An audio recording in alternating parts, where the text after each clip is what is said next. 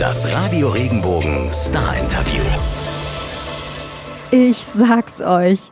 Das war diese Woche auf jeden Fall kein gewöhnlicher Sonntagnachmittag für mich. Hey, ich bin Marlene Vogel und ich durfte da nämlich mit Brian Adams über sein neues, mittlerweile 15. Album So Happy It Hurts sprechen. Ist quasi noch taufrisch, kam am Freitag erst raus und der Titeltrack klingt so. So happy it hurts.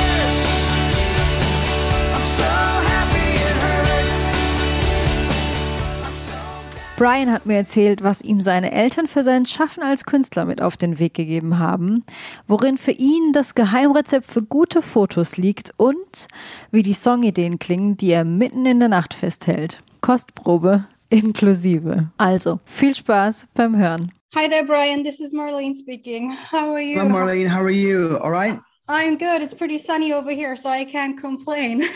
Good, good. How are you? How has Germany been treating you so far? Always good. Always good. I'm glad to hear so. So, we got to talk about your new album, So Happy It Hurts. And the title of your record and, and the title song is such a fun and uplifting song. And I find it such a bold statement after two years of having to cope with this pandemic. Like, what made you go for it? Well, you have to remember that this was, well, you have to know that this this record was finished a year ago, and I, I always liked um, I liked the title. I always thought it was a good title. Mhm. And when I was sitting around waiting for shows to start again, I decided to sit down and make an album, uh, or at least I was going to start making some songs because that's what I do. And yeah, so it was one of the songs, and I'm interested in the fact that you think it's a bold statement. Just because I I thought it's uh, so uplifting to to get this positive message in, in like a time where it's sometimes just hard to be uh, to be thinking that life can be so nice to us. You know, that's what what my thought process was. Oh well, it's just there was no real intention for it to be. Um, it wasn't like I was thinking I have to make a positive record. Yeah, I was just I was just making songs up, and that just happened to be one of the songs. I hear you. So I was wondering when was the last moment you were so happy it hurt and you couldn't rub that stupid grin like you put it in the song off of your face. That's just me permanently. It's like it's like having a Jack Russell in your house. oh, so so that's just that you're you're the the human Jack Russell Terrier. Yeah, I just I'm just i am sort of operate on one level, uh, and occasionally, uh, the very occasionally ups and very very less occasionally downs. But uh, I just sort of I'm always sort of on one tempo. That sounds fun and full of energy. Yeah, When it comes to songwriting, Bryan, I read in your bio that when you realized that you're not going to be going on tour due to the pandemic, you took out all the receipts and the coasters you put song ideas on and started working on the album. Have you always worked like that or have your methods changed? I have various methods of working, and and one of them is to scribble down things when an idea happens, and the other is just sort of doing little musical notes to myself on my phone. But I find that half the time when I do those, they sound like just nothing. I don't know what was going on in my brain. You know, you know how people talk about they talk about, oh, I woke up in the night, I had this great song. If I played you the songs that I wake up and the, the ideas that I have in the middle of the night, you'd be very disappointed. Oh, do you think so? Yeah, because they sort of sound like this. You go, I listen, listen to that and think, what was I thinking? That was just uh, the creative mastermind at work during the night. No, but it sounded, it's, listen, it sounded good at the time. That's all I can tell you. yeah. Um, so that My brain plays tricks on me. I think probably everyone's brains plays tricks on them from time to time. Thank So, goodness. thank goodness. Yeah, you're not alone. Don't you worry.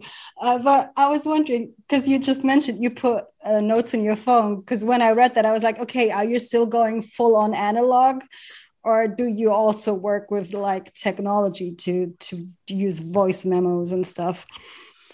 Uh, I'm I'm pretty uh, digital. I have to say. uh, you know, without um, without missing analog for even a heartbeat. Okay, because because I I um sometimes personally find it hard to go full on digital all the time. I'm like still using my paper uh, notebooks and um I oh, I see. From that standpoint, Yeah. I, I do I do write things down. Yeah, so I still I still do write things down. That's that's part of my work process. But but in terms of actually creating something, it definitely goes digital. Mm-hmm.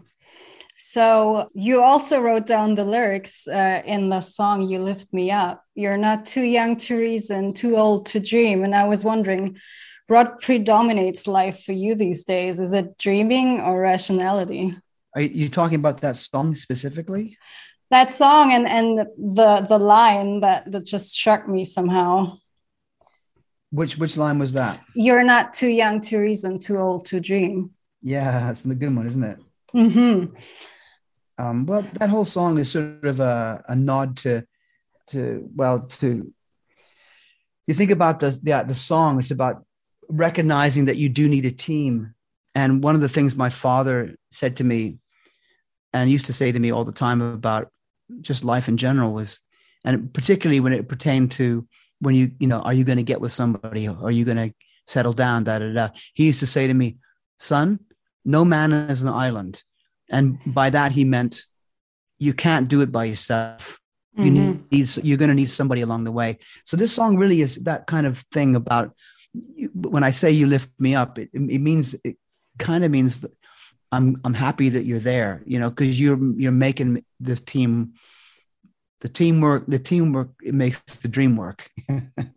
and so that's kind of what I'm thinking and you know I, I i have a nod to strong women and and beautiful children and precious people because i believe we really need to have our own team and you can be the captain of that team or you can just be the player in the team but you still need your team Yeah, and you, you still got to keep the connection going strong, probably, right? Because when I listened to the album, I felt this strong theme of love and devotion and connection just speak to me. And you just mentioned your dad, and you recorded the album in Vancouver and mentioned it was nice to have your mom close by. And she's also featured in the music video. Uh, That's correct. That, that goes with So Happy It Hurts. Like, has she always been this supportive when it comes to you being an artist? oh yeah no absolutely she she was supportive when nobody else was supportive and because she she's a bit of a free spirit and she has this sort of feeling about you just got to follow your instinct and you got to follow your dream even to your detriment Mm-hmm. so even if you're making a mistake you have to follow your dream. And that's i think it's great advice. I mean i have a my feeling about it is it's important to follow your gut with your you know your instinct but that doesn't mean your head and it certainly doesn't mean your heart because i think if you follow your head and your heart it can lead you astray. But if you follow your gut and certainly nothing below the stomach you never want to follow that. But but but i think if you follow your gut and you follow what your feeling is it'll never let ever let you down I hear you. I feel the same. I feel like sometimes you might it might lead you to experiences that your head might not want to live through, but in the end it was all worth it. And it might take you places that you just needed to be in, right? yeah just uh, follow follow your gut Yeah. Now you just talked about your mom and being such a free spirit. What has she taught you that you could use as an artist and in, in your work?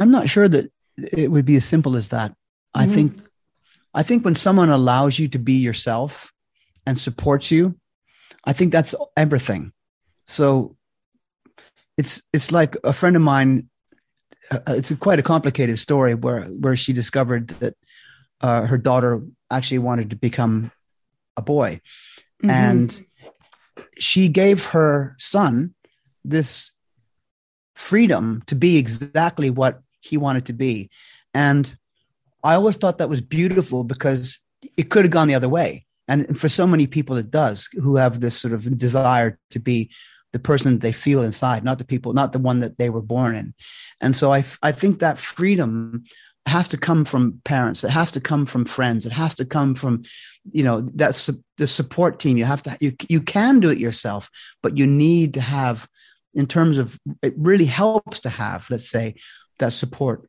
around you. And that goes for creativity, especially um, to be able to become an artist, you need to have your team.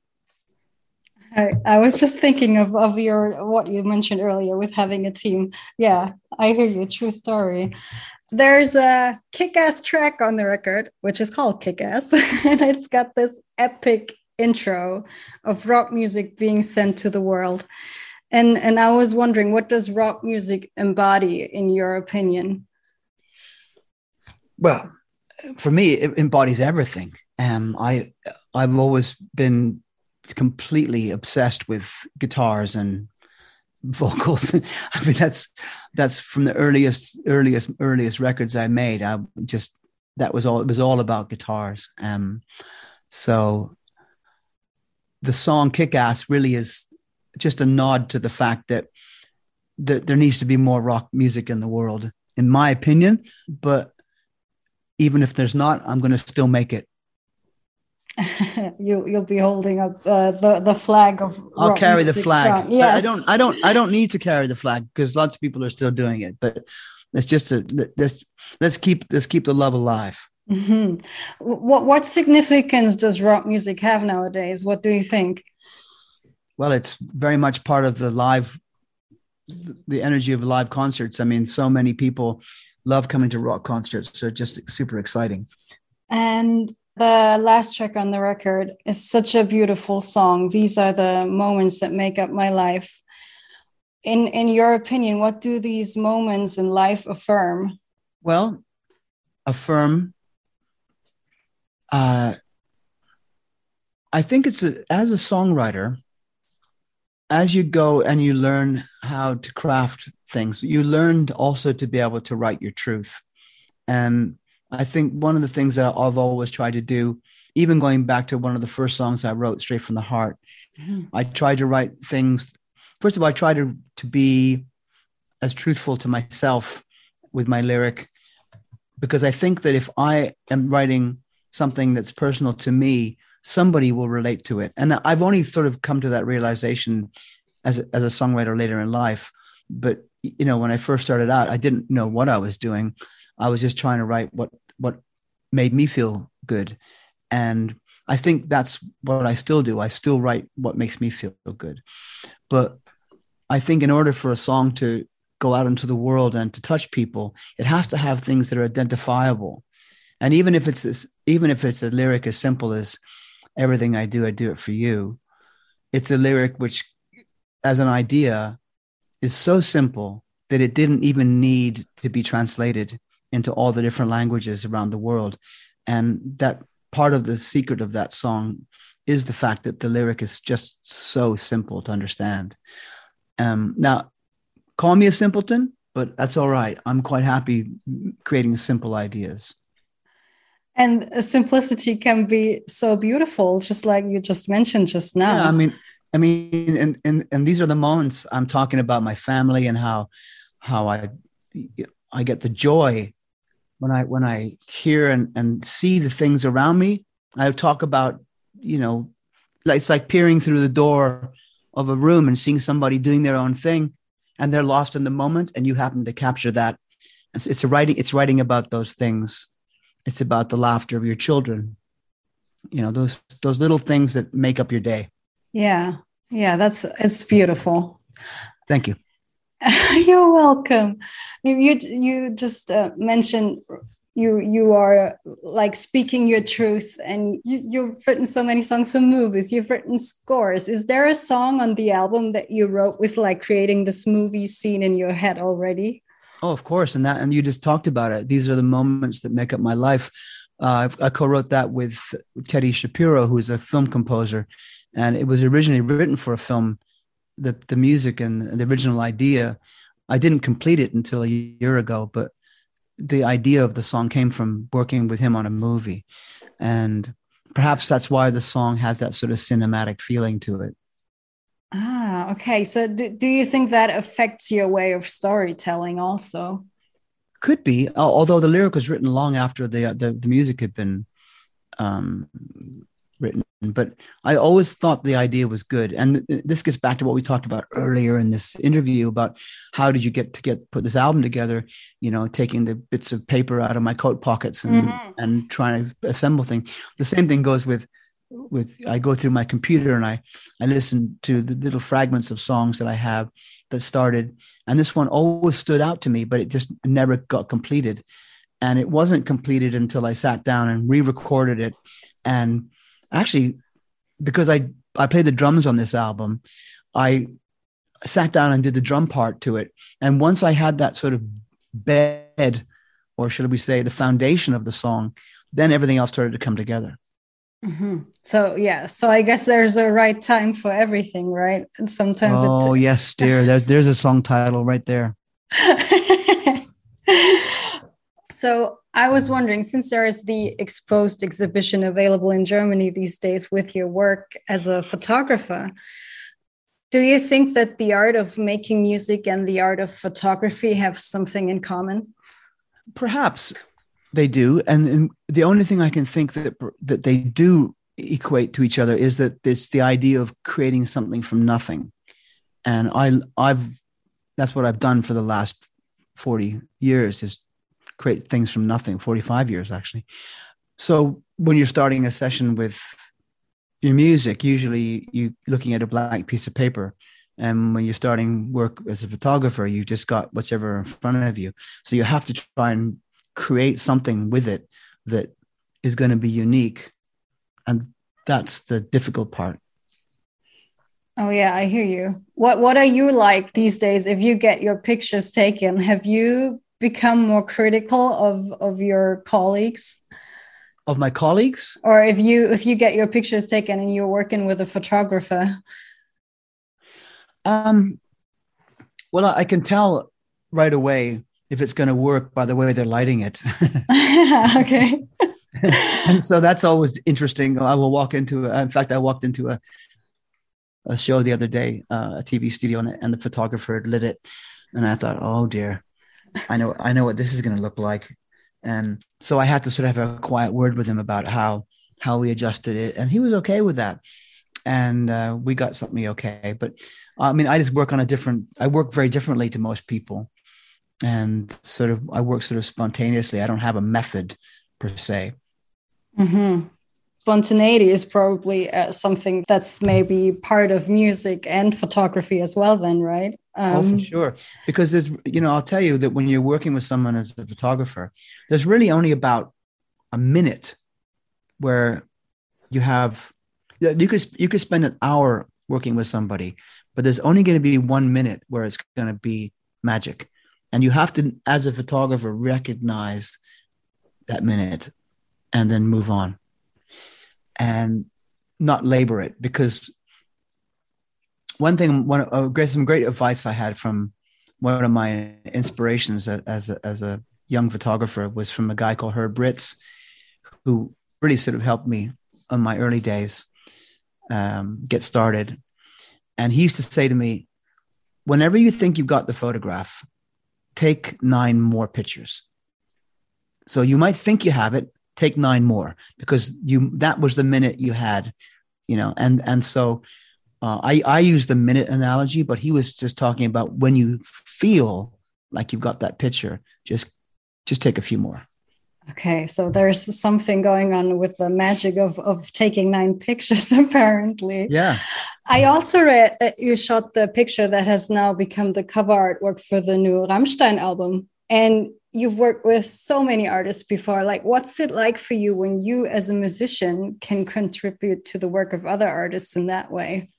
Well working with rammstein was enormously uh, exciting and um, first of all i get on with them really well and they're I, I was very flattered to be asked to be fair i mean they could choose anybody to do their pictures and i think originally when we got together the idea was to do some promotion photographs that we're going to use in, in conjunction with the release of the album. And after they finished the session, they were like, hmm, this could be the album cover. And I'm glad they thought that. Uh, well, they have a reason they thought that, right? Because it, it turned out a great picture. Oh, Um, there- there's so many good pictures. Wait till you see the book that we did. It's it's amazing. Oh, so you did a whole book with them, or is There- it the, the booklet that comes with the album? Yeah, the booklet that comes with the record. There's a sort Oh. of there's a deluxe version that has a series of photographs in it. Uh, they do look look tremendous. Okay, I'm excited to see those. I was uh, wondering when I read through your bio. Now you opened shows for the Kinks and Foreigner in in 1982, played with ZZ Top in 91. You did All for Love with Rod Stewart and Sting in the early 90s, to only name a few. Is there ever like this alumni reunion to talk about the quote unquote good old days? A reunion? I don't, Like I don't think so. No, but do you ever get to like see them and, and talk about the the good old days that you had together? Yes, yes. In fact, I I ran into Mick Jones from Foreigner uh, a few years ago, and I said to him, I I, I don't. It, he didn't realize, but I said, you know, Mick, you know, being the support act for your tour was everything because at the time I was a completely unknown artist, and they gave me all this room to be, you know, a young support band and to, to win over their audience. And they did it with such good-heartedness. And it made such a huge difference because suddenly my record company took they made them stand up to attention. There were radio stations that started playing my music.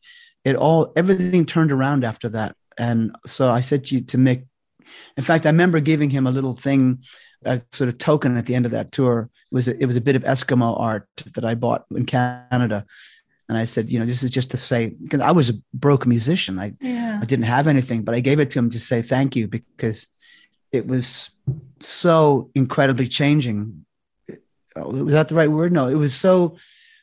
There was such an enormous movement forward after doing that tour that I sort of attribute to to that that tour that gave me the opportunity. Oh, I, I can't even imagine what it must have felt like for you. And speaking of touring, you had to postpone your shows due to the COVID restrictions in Germany. Like, do you feel like these shows will take place according to the motto of good things take time in fall then finally? You're talking about the end of the year, the tour here in Germany. Yes. Yeah, I mean, we were supposed to be here now Yeah. uh, on, tour, but because of the German government restrictions, we couldn't. Mhm. Um, and so, and you know, we missed it by 10 days yeah. because now this, you know, Genesis is out there and there's all the different bands out there that are touring. And that's when we were supposed to be here. And so I guess it's all right for some. And we're, looking forward to have you in fall. And Thank you. I'm, I'm sure it's going to be a blast for you then. Oh yeah, And- we're we're looking forward to it. I mean, we just finished playing in Portugal and Spain and Switzerland, and the feeling in the room of people that are finally getting to go out and get out of their apartments is such an exciting thing. So even if they're wearing masks, Yeah, so so at least you got a taste of live music again and being back on stage. So, so I'm glad you did. yeah, thanks. and one last question, Bryan, since it's Sunday afternoon, and if you weren't talking to me right now, like how do you like to spend your Sunday afternoons when you got time off? Oh, I'd probably go walk the dog. All right, back to the Jack Russell. Always, always. Thank you so much for your time. Take care. really, And, uh, thank you very much. It was nice to speak to you. Thank you likewise. Take care. All the best. Bye bye. Bye.